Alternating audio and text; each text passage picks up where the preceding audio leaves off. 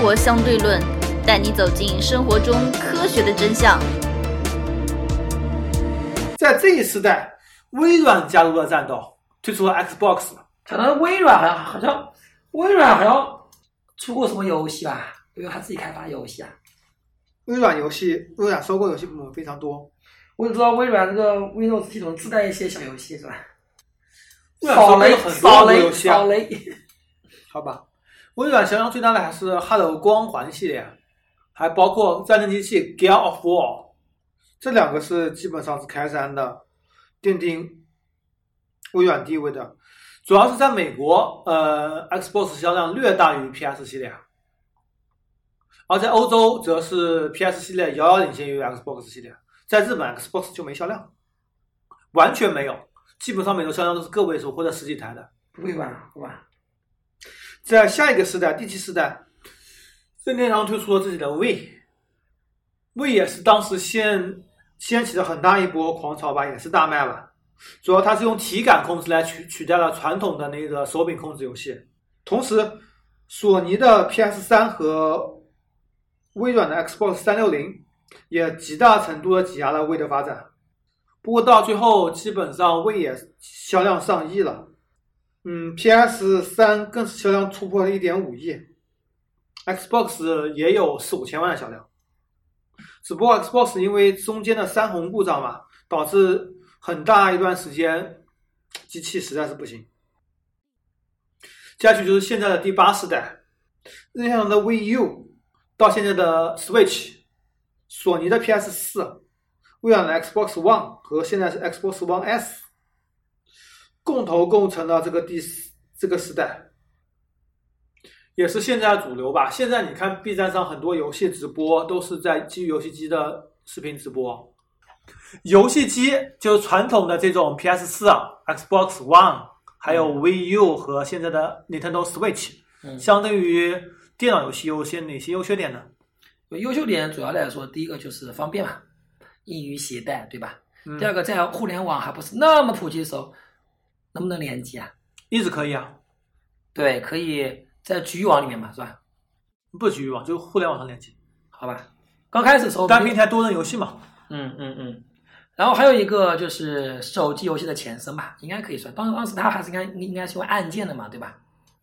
其实最大的优点是独占游戏多，嗯，像任天堂不会，他把他自己游戏出到其他平台上，索尼不会把这游戏出到 PC 上，就相当于它变变变成了一个微软也是在平。微软也是在它的主机上独占一到两年以后再推出 PC 版。那么它那个在它那个平台上面，比如说我们下载游戏要花要要要花钱吗？必须的呀，对呀、所以它就其实我觉得这么说起来，我说实话，其实苹果乔布斯有点模仿这个这种感觉是吧？对。第二点就是说，我只要游戏出了就能够正常的、完美的运行，不像电脑你会要求配置多少多少高。它就等于说针对你这个配置，这个对针对你这个机器进行优化的游戏，你如果优化不好，根本上不来。嗯，就像我们当时所说，安卓跟 iOS 一样，很多游戏、很多手机程序是必须要针对苹果进行优化的，嗯所以导致苹果效率会运行的更高、更好。对，而安卓上针对高通优化的会比针对联发科和华为优化的更多。嗯，而主机上你必须要针对它主机平台进行优化，否则你根本就没法玩，根本就没人买你的游戏。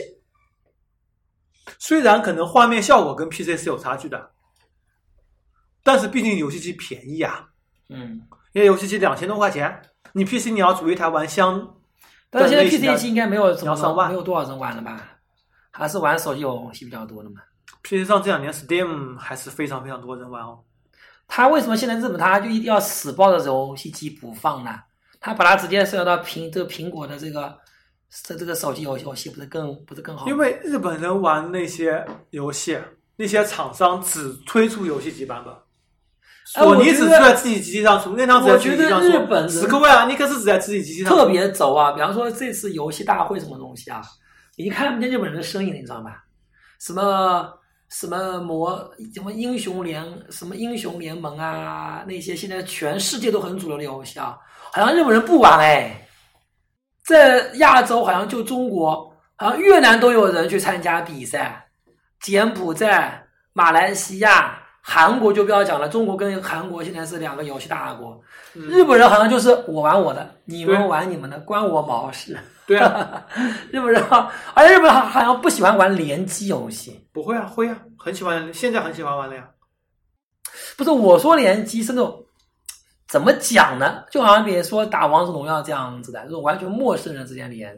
啊，那是比较少，对吧熟人联系，对，它是熟人这种局域网联系，就就类似于这样，就有些我们打 CS 这种开开黑的感觉嘛。这种有啊，这种很多，但日本好像玩的真的不多，给我感觉，因为他喜欢玩这种，很多，他喜欢玩那种的很多。玩那种街霸，就是现在还很多日本人还是喜欢玩他妈的格斗类游戏，我看很多格斗现在二 D 格斗就 GG 火一点，其他都不行。在玩一些什么足什么足球经理啊这种东西。体育类游戏日本人现在玩的也比较少了，日本人还是 RPG 比较多。RPG 嗯，现在那个 P 五 R 非常火是什么类型游戏啊？，RPG 啊，是什么？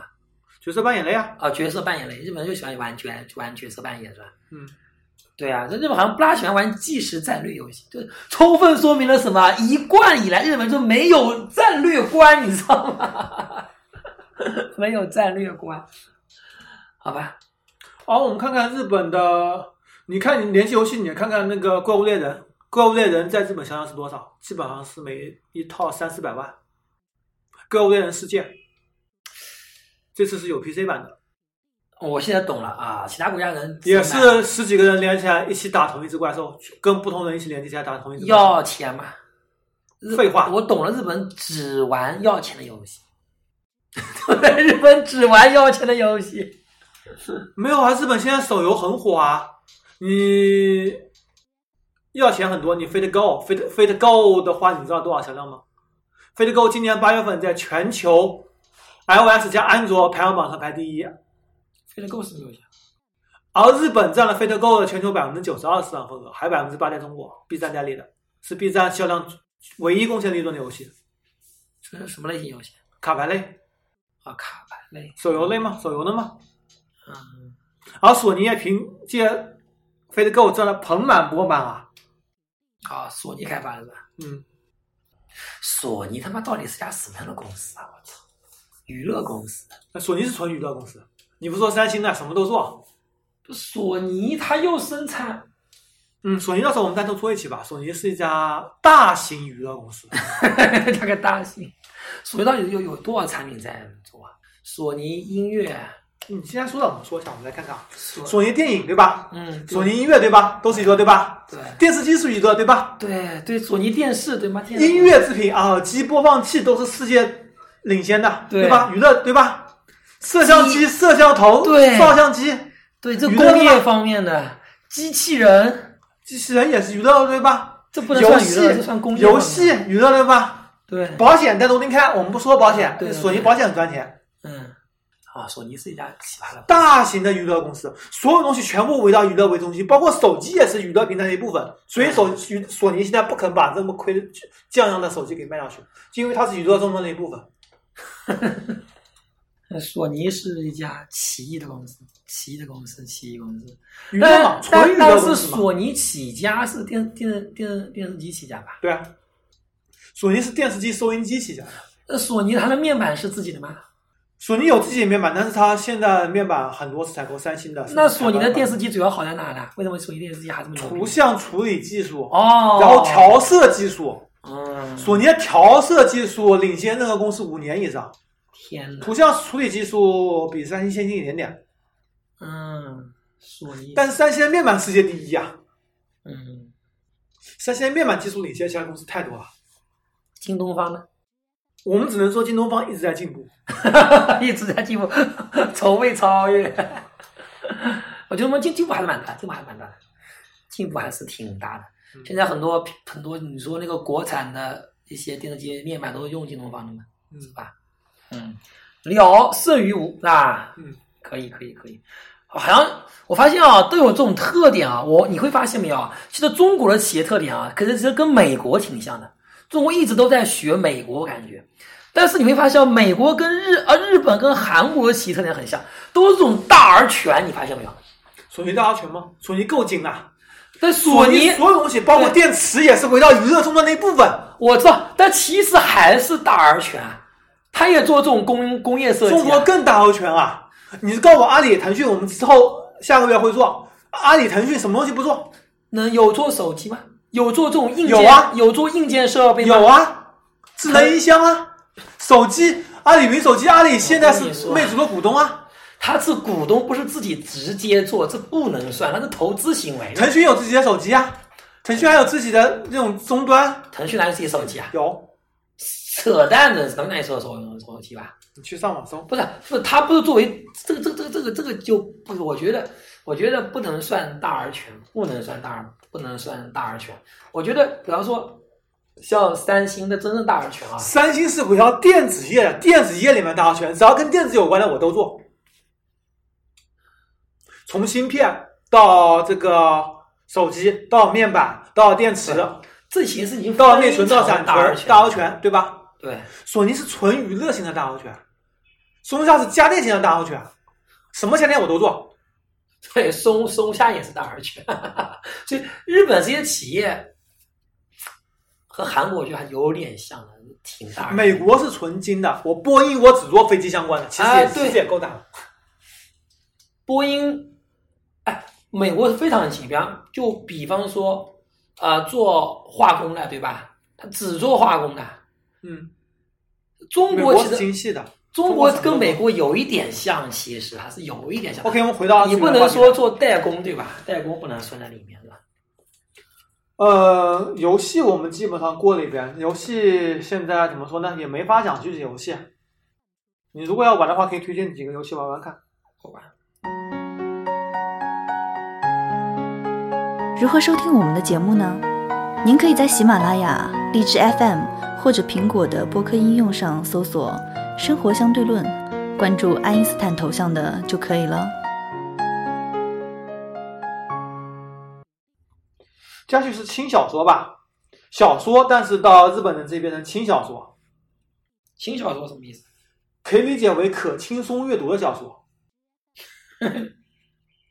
就比较轻松的。比如说现在很多动画都是轻小说改编的嘛，而现在动画有个主流是叫做异世界题材，穿越到异世界，啊，包括小说也是异世界题材会比较多，比如说什么史莱姆啊，比如说《刀剑神域》啊，那个也算是异世界，比如说那个白痴女神啊之类的，嗯，哎，白痴女神要出去做的。这种轻小说主要是以比较通常通、比较口语化的语言来书写的嘛，比较浅显易懂。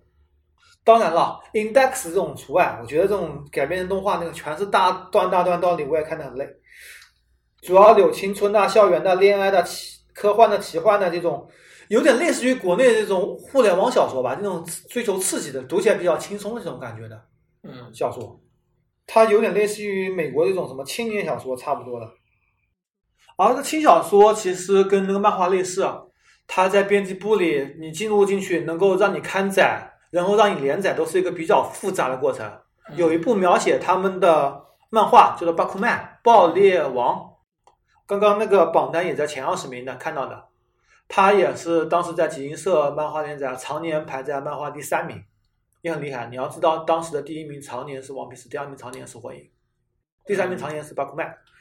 呃，他就描述了一个人画了一个漫画到漫画社里怎么样一步一步进步成长，然后组建自己的工作室，一直到和自己心爱的女的结婚。那女的是一个声优，是在他的那个第一部漫画动画上面当一声优，然后后面结婚这么一个历程。呃，整个漫画里面包括你的编辑、你的担当编辑、你的嗯怎么说？你一步步成长过来都是非常坎坷的一个经历吧。嗯你想让你的作品能够成功的被大家接受，你是非常非常厉害的。一篇稿子要改了又改，改了又改，你要保证每一张画、每一个画面都足够精彩，能够通过审核，要保证让观众盲看，是就是他们内部要先试看，保证让几乎所有人的满意才能够刊载出去。就说自己至少要让自己人先满意。对，是的。嗯所以他们对这个漫画要求是非常非常高的，而同时整个漫画圈子里面，你杂志社里面有很多很多天才漫画手，是你的竞争对手，也是你的伙伴。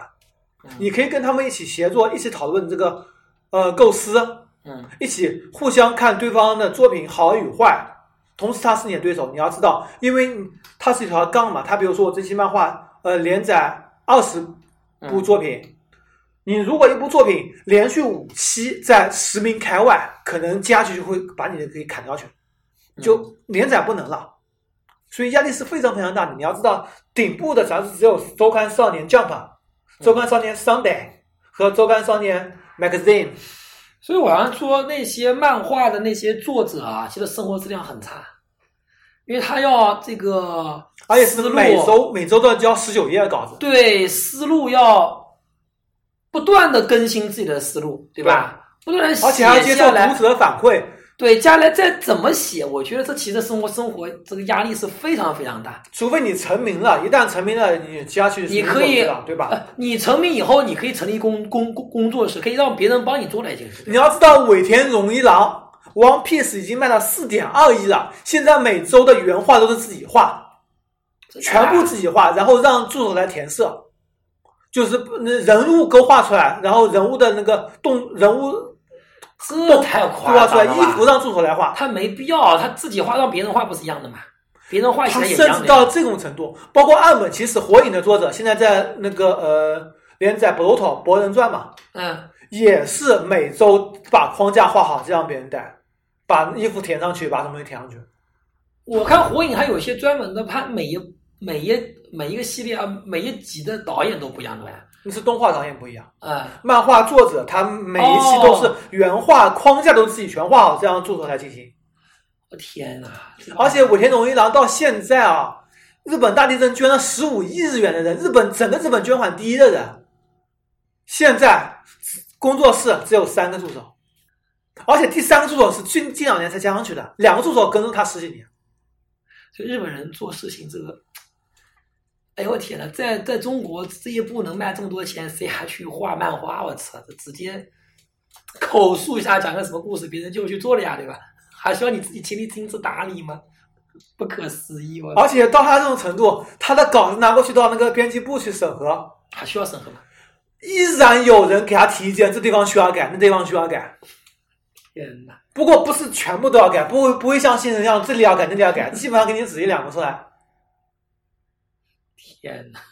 至少编辑他不用亲自送到编辑部去了，编辑部人直接上门了。不是，按理说这样的人他干嘛不自己开个编辑部呢？在中国他早就自己开个编辑部了，我觉得自己成立编辑部。他不靠漫画赚钱啊，那他靠周边，他靠授权的动画赚钱啊。那他干嘛还要把画的这么辛苦呢？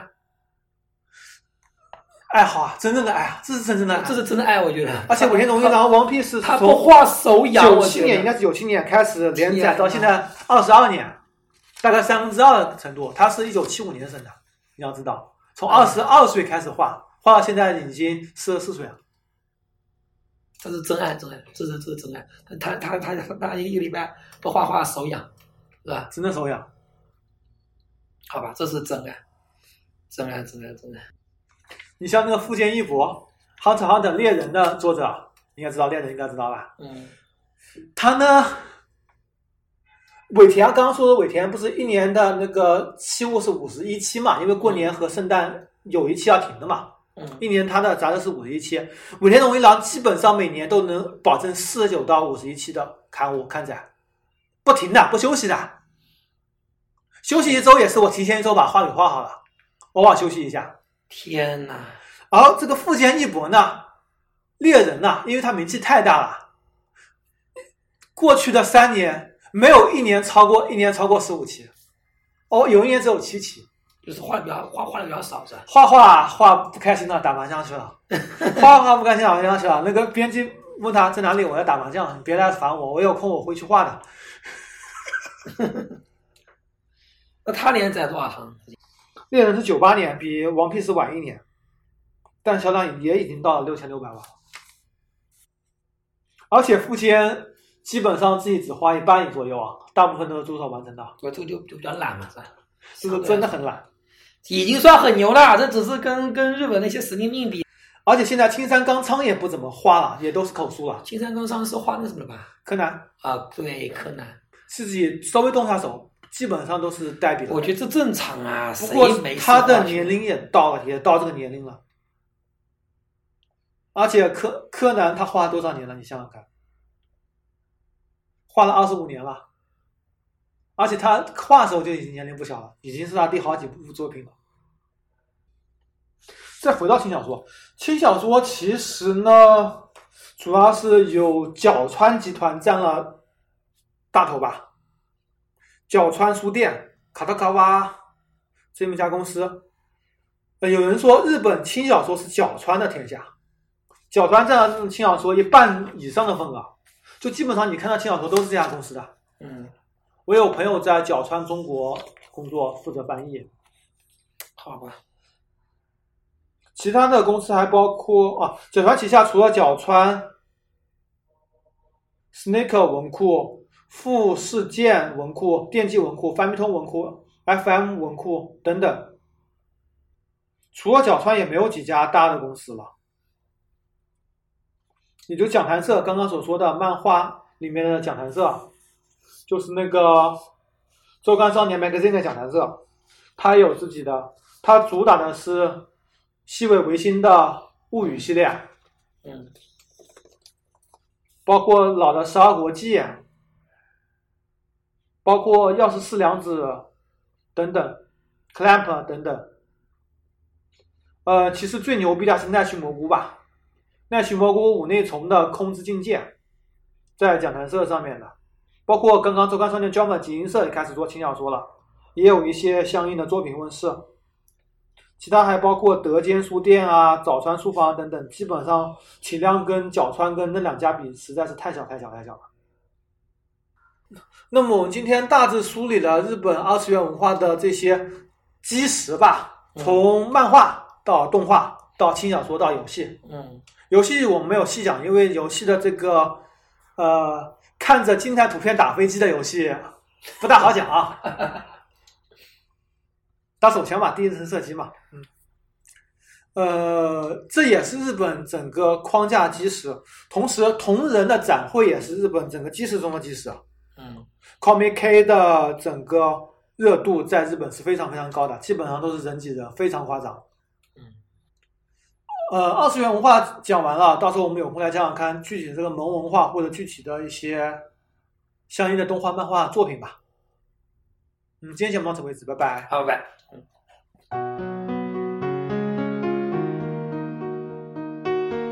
如何关注我们呢？您可以加入 QQ 群四三九九五幺七幺零，关注公众号“生活相对论 ”TLR，关注网站 eduxdl 点 com。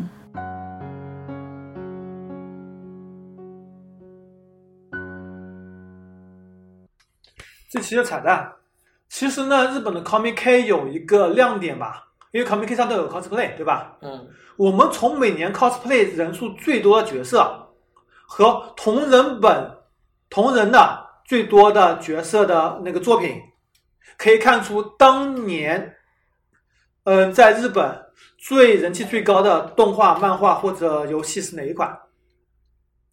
呃，我们看看，呃，某一年全部都是《进击的巨人》，某一年全是阿斯纳，刀剑神域的阿斯纳，某一年全是剑娘，剑娘现在还有人玩吗？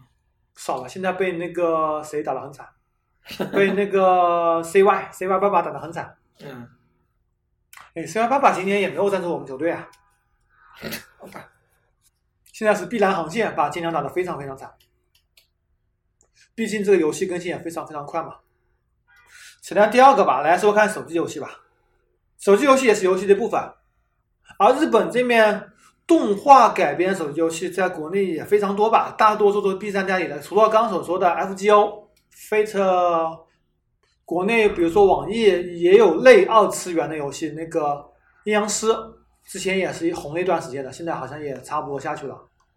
呃，很多包括国内自己做的米哈游的那个代理的游戏，还有自己开发的原神，也都是新出的游戏，嗯也都会有一些前途。而国内游戏产业其实是在日益蓬勃的，同时国内的漫画动画行业也在兴起起来，尤其是动画电影这一块吧。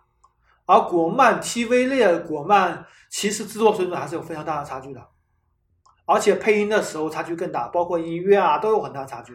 但是我们也能看到他们在进步，我们也希望国产的能够越来越好，也希望看到更多更好的日本的作品。